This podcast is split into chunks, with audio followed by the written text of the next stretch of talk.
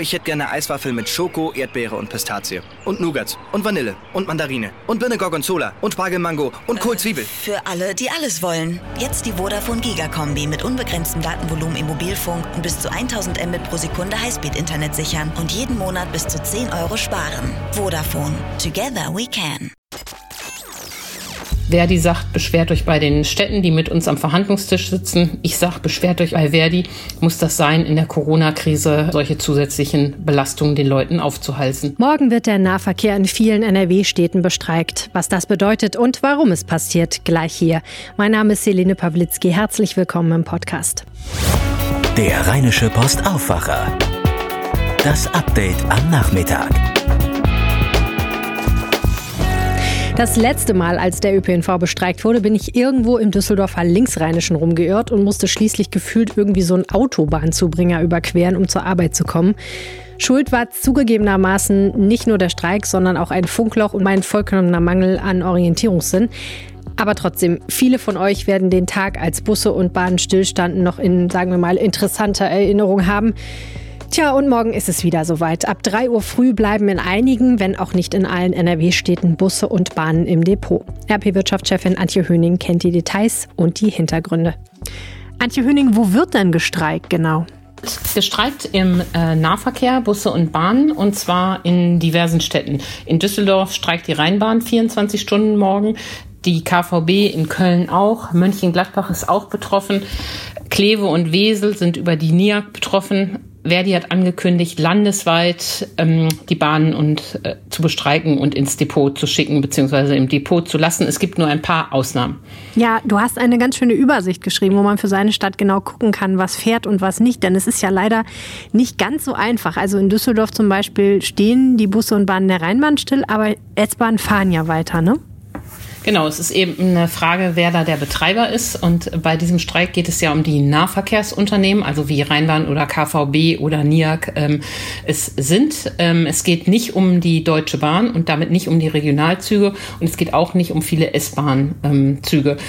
Ähm, darauf kann man ausweichen, wenn es geht, aber man darf sich natürlich auch keine Illusionen machen, dass die irre voll sein werden so dass sich auch die Autofahrer morgen auf viele Staus gefasst machen müssen, weil viele Leute werden zwangsweise mit dem Auto fahren. Ähm, das wird für alle ein Problem und was natürlich ein besonderes Problem ist, dass auch die ganzen Schulbusse ähm, oft betroffen sind, wenn es nicht private Anbieter sind, um die es in dieser Tarifrunde nicht geht. Ist es denn vielleicht ein kleiner Trost, dass tatsächlich immer noch ein paar Leute im Homeoffice sind und die Busse und Bahnen deswegen noch nicht ganz so ausgelastet sind wie sonst? Ja, das stimmt. Was die Pendler angeht, die Berufspendler, die werden das womöglich so einrichten, dass sie morgen gar nicht ins Büro müssen. Aber äh, also Verdi trägt diesen Streik ganz schön auf dem Rücken der Kinder aus und die haben ja oft keine Alternative, als dann morgen mit den Eltern gebracht zu werden, von den Eltern mit äh, dem Auto gebracht zu werden. Das ist ein echtes ähm, Problem. Es sei denn, man wohnt in einer Stadt wie Langenfeld und Monheim, wo ähm, die Bahngesellschaft BSM fährt, die ist nun wiederum nicht betroffen. Dann hat man eben einfach Glück, eine Insel der Glücklichen. Wie kommt das denn eigentlich, dass manche Städte so betroffen sind und andere nicht?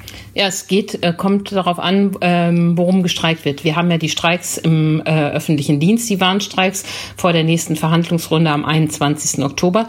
Diese Streiks gehen um die öffentlichen Nahverkehrsunternehmen und äh, die hängen eigentlich nicht an diesem Tarifvertrag, aber sie wollen, dass es auch einen bundeseinheitlichen Tarif gibt für die Nahverkehrsunternehmen, dass das bundeseinheitlich geregelt ist und es ist sozusagen, die hängen sich da ein bisschen an diesen Zug mit dran und nutzen den allgemeinen öffentlichen Dienststreik jetzt, um ihr spezielles Interesse zu bekunden. Wenn man jetzt in einer Stadt ist, wo es nur einen privaten Bahnbetreiber gibt, der davon nicht betroffen ist, hat man in diesem Fall Glück.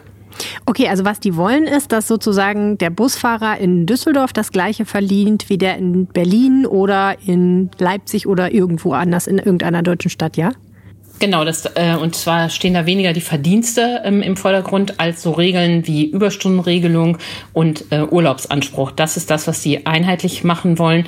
Naja, und da haben dann beide Seiten ein unterschiedliches Verständnis. Die äh, Kommunen sagen, äh, das stellt sich in jeder Kommune anders dar. Die Lage, die Belastungen, die Wohnkosten, da müssen wir darauf reagieren. Äh, und die Gewerkschaft sagt, wir wollen das einheitlich haben. Es kann nicht sein, dass ein Bahnfahrer in Berlin besser behandelt wird als ein Bahnfahrer in ähm, Düsseldorf. Wieso ausgerechnet Nordrhein-Westfalen? die picken sich das ja immer so raus. In der ähm, Auftakt, ähm, als es da letzte Woche losging, wurden auch schon die Berliner Bahnen bestreikt und morgen ist es eben, ist eben Nordrhein-Westfalen vor allen Dingen dran. Wir haben ja mal im Podcast äh, zuletzt äh, letzte Woche darüber gesprochen, dass jetzt immer die Warnstreiks einfach laufen und ab und zu mal Aktionen kommen werden. Und du hast gesagt, das wird jetzt nach und nach sozusagen eskalieren. Ist das jetzt schon eine richtig krasse Eskalation oder kommt da noch viel mehr nach? Ist das noch gar nichts? Ja, das ist eine sehr gute Frage und ähm, das ist noch so eine kleine Eskalation neben der Reihe. Verdi nennt das Ganze ja auch Streiks der Nadelstiche. Ein neuralgischer Termin wird der 15. Oktober werden. Dann werden die Arbeitgeber ihr Angebot vorlegen. Dann prüft Verdi das und wenn denen das nicht gefällt, werden die vor der folgenden Verhandlungsrunde am 22. Oktober nochmal richtig Gas geben, damit sie ähm, da was erreichen. Das heißt, zwischen dem 15. Oktober und dem 22. Oktober ähm, kann es äh, kann das sehr stark eskalieren und das haben die auch genau vor. Die wollen nämlich auch nicht in die Schlichtung, die wollen nicht, dass die Verhandlungen für gescheitert erklärt werden und umso heftiger werden sie zwischen dem 15. und 22. Oktober streiken, weil es ist zu erwarten, dass sie sagen, das Angebot ist natürlich viel zu gering. Das gehört ja zu den Ritualen in dieser Tarifrunde dazu. Das heißt, ab dem 15. Oktober müssen wir uns da auf richtig fiese Sachen gefasst machen.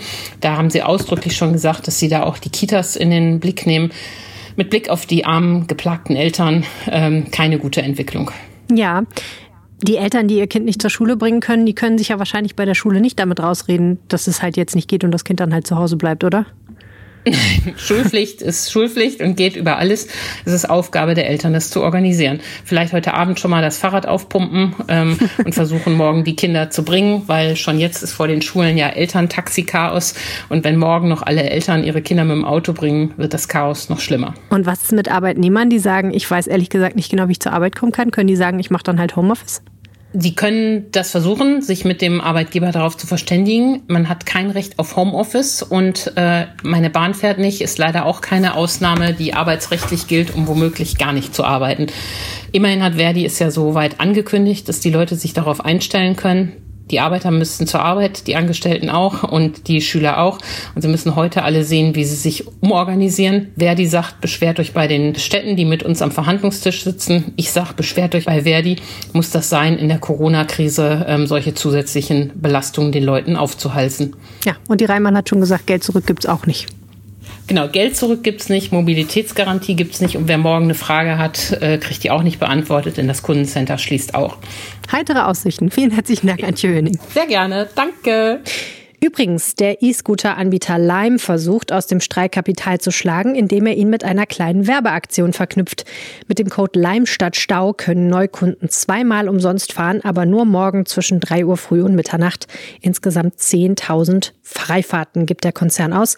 Vielleicht ja für den einen oder anderen tatsächlich die Rettung, allerdings nur für den, der eben bei Lime noch nicht registriert war. Und jetzt mehr News aus der Region. Fast ein Drittel von Nordrhein-Westfalen kommt als Standort für das deutsche Atommüllendlager in Frage. Das steht im Bericht der Bundesgesellschaft für Endlagerung. Der Bericht identifiziert 90 Gebiete in Deutschland, die sich eignen würden. Acht davon liegen in NRW. Es geht vor allem um den Norden des Landes, das Münsterland, Teile Ostwestfalens und der Niederrhein. Dort kommen Tongestein oder Schichten aus Steinsalz vor. Unter ihnen, so der Plan, könnte der hochradioaktive Müll lagern. Der Süden Nordrhein-Westfalens und fast das ganze Ruhrgebiet scheiden dagegen als möglicher Standort aus. Dort gibt es keine geeigneten Gesteinsschichten oder die Folgen des Bergbaus schließen ein Endlager aus. Die Landesregierung werde den Zwischenbericht sorgfältig auswerten, kündigte Wirtschaftsminister Andreas Pinkwart von der FDP an. Auch deshalb, weil auch in NRW bereits Atommüll lagert, der später ins Endlager überführt werden soll, beispielsweise in Ahaus und im Forschungszentrum Jülich. In den kommenden Jahren werden die möglichen Standorte nach und nach weiter eingegrenzt, indem weitere Kriterien, etwa die Bevölkerungsdichte, berücksichtigt werden. 2031 soll der Standort gefunden sein. Ab 2050 soll die Einlagerung beginnen. Nach dem Anstieg der Corona-Fallzahlen in Bielefeld infolge einer Familienfeier befinden sich dort mittlerweile rund 1700 Menschen in Quarantäne. Darunter seien allein 1100 Schüler und Lehrer, sagte ein Stadtsprecher am Montag. Betroffen seien zehn Schulen. Am Drive-In-Testzentrum gab es so großen Andrang, dass die Stadt bat es nicht mehr anzufahren. Bislang liegt die 7-Tages-Inzidenz allerdings nur bei knapp 17, also deutlich unter der Marke von 35. Aber die Testergebnisse sind ja auch noch nicht da. Auch Hamm kämpft weiter mit dem Corona-Ausbruch. Dort wurden in den letzten sieben Tagen knapp 95 Neuinfektionen auf 100.000 Einwohner festgestellt. Akut infiziert sind derzeit 229 Menschen. 17 sind im Krankenhaus, einer davon auf der Intensivstation. Fast 2800 Menschen befinden sich in Quarantäne. Zwölf Schulen sind geschlossen, zwei Kitas auch. In NRW sind in diesem Jahr bislang sechs sogenannte Gefährder abgeschoben worden. Ein weiterer ist freiwillig in den Irak ausgereist. Das berichtete das Flüchtlingsministerium am Montag. Außerdem wurden fünf sogenannte sicherheitsrelevante Personen zurückgeführt. Flüchtlingsminister Joachim Stamm von der FDP nannte die Abschiebungen der Gefährder einen großen sicherheitspolitischen Erfolg. Zitat, denn jeder von ihnen besitzt das Potenzial eines Anis Amri. Der Tunesier Amri hatte 2016 in Berlin zwölf Menschen auf einem Weihnachtsmarkt getötet. Wie das Ministerium außerdem bekannt gab, befinden sich aktuell 201 Gefährder in NRW, darunter allerdings nicht nur Islamisten, sondern beispielsweise auch Rechtsextreme und ein Linksextremer. Viele der Gefährder sind deutsche Staatsbürger und können daher nicht abgeschoben werden. Als Gefährder bezeichnen die Sicherheitsbehörden Menschen, bei denen es aus Sicht der Behörden sehr wahrscheinlich ist, dass sie in Zukunft erhebliche Straftaten begehen werden. Der Landesrechnungshof ist unzufrieden mit der Haushaltspolitik der Landesregierung. Sie gibt laut den Rechnungsprüfern zu viel Geld aus und baut nicht genug Schulden ab. Das kritisierte Rechnungshofspräsidentin Brigitte Mandt am Montag in Düsseldorf. Die schwarz-gelbe Regierung habe Überschüsse nicht zum Schuldenabbau genutzt. Dabei war NRW zumindest vor der Corona-Pandemie das höchst verschuldetste Flächenland Deutschlands. Nun kommen durch Corona noch viele neue Ausgaben hinzu, während vermutlich die Steuereinnahmen sinken werden. Nachdem eine 44 Jahre alte Frau im Tecklenburger Land mutmaßlich fünf Unfälle verursacht hat, wobei ein Radfahrer starb, versuchen die Behörden weiter Hergang und Motive zu verstehen. Die Frau hatte in Lienen und Längerich innerhalb von 30 Minuten fünf Unfälle verursacht. Zuletzt fuhr sie in eine Gruppe Radfahrer und tötete einen 47 Jahre alten Mann. Sie selbst wurde schwer verletzt. Die Frau soll psychisch krank sein. Sie ist noch nicht vernehmungsfähig. Die Landesregierung hat nach dem Tod von Wolfgang Clement für diesen Dienstag Trauerbeflaggung angeordnet. Die Fahnen an den Landesgebäuden werden dann auf Halbmast gesetzt. Clement war am Sonntag im Alter von 80 Jahren in Bonn gestorben. Er war von 1998 bis 2002 Ministerpräsident von Nordrhein-Westfalen.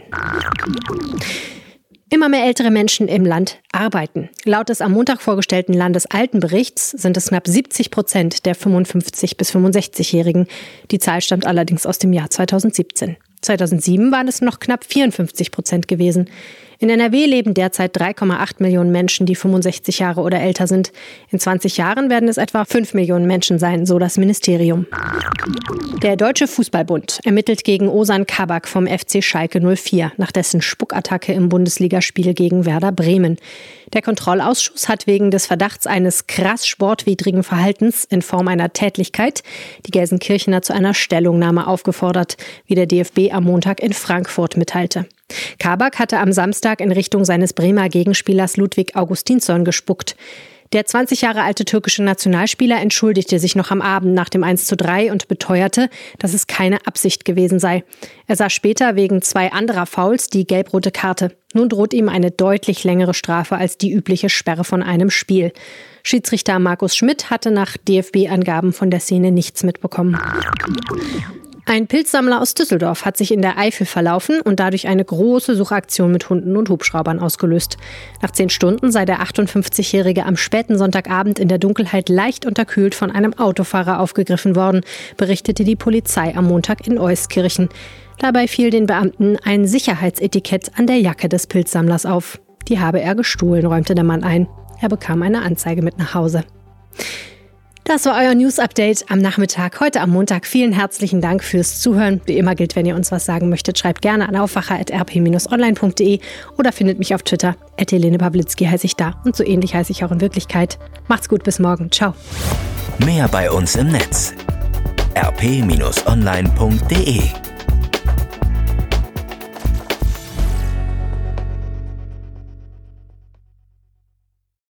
liebst günstige Preise? Du kriegst günstige Preise. Jetzt bei Kaufland. Tolle Angebote diese Woche von Freitag bis Mittwoch. Zum Beispiel Original Wagner Steinofenpizza, die 300 Gramm Packung für je 1,29. Und Möwenpick Kaffee die 1 Kilo Packung für 7,99. Dies und vieles mehr nur bei Kaufland.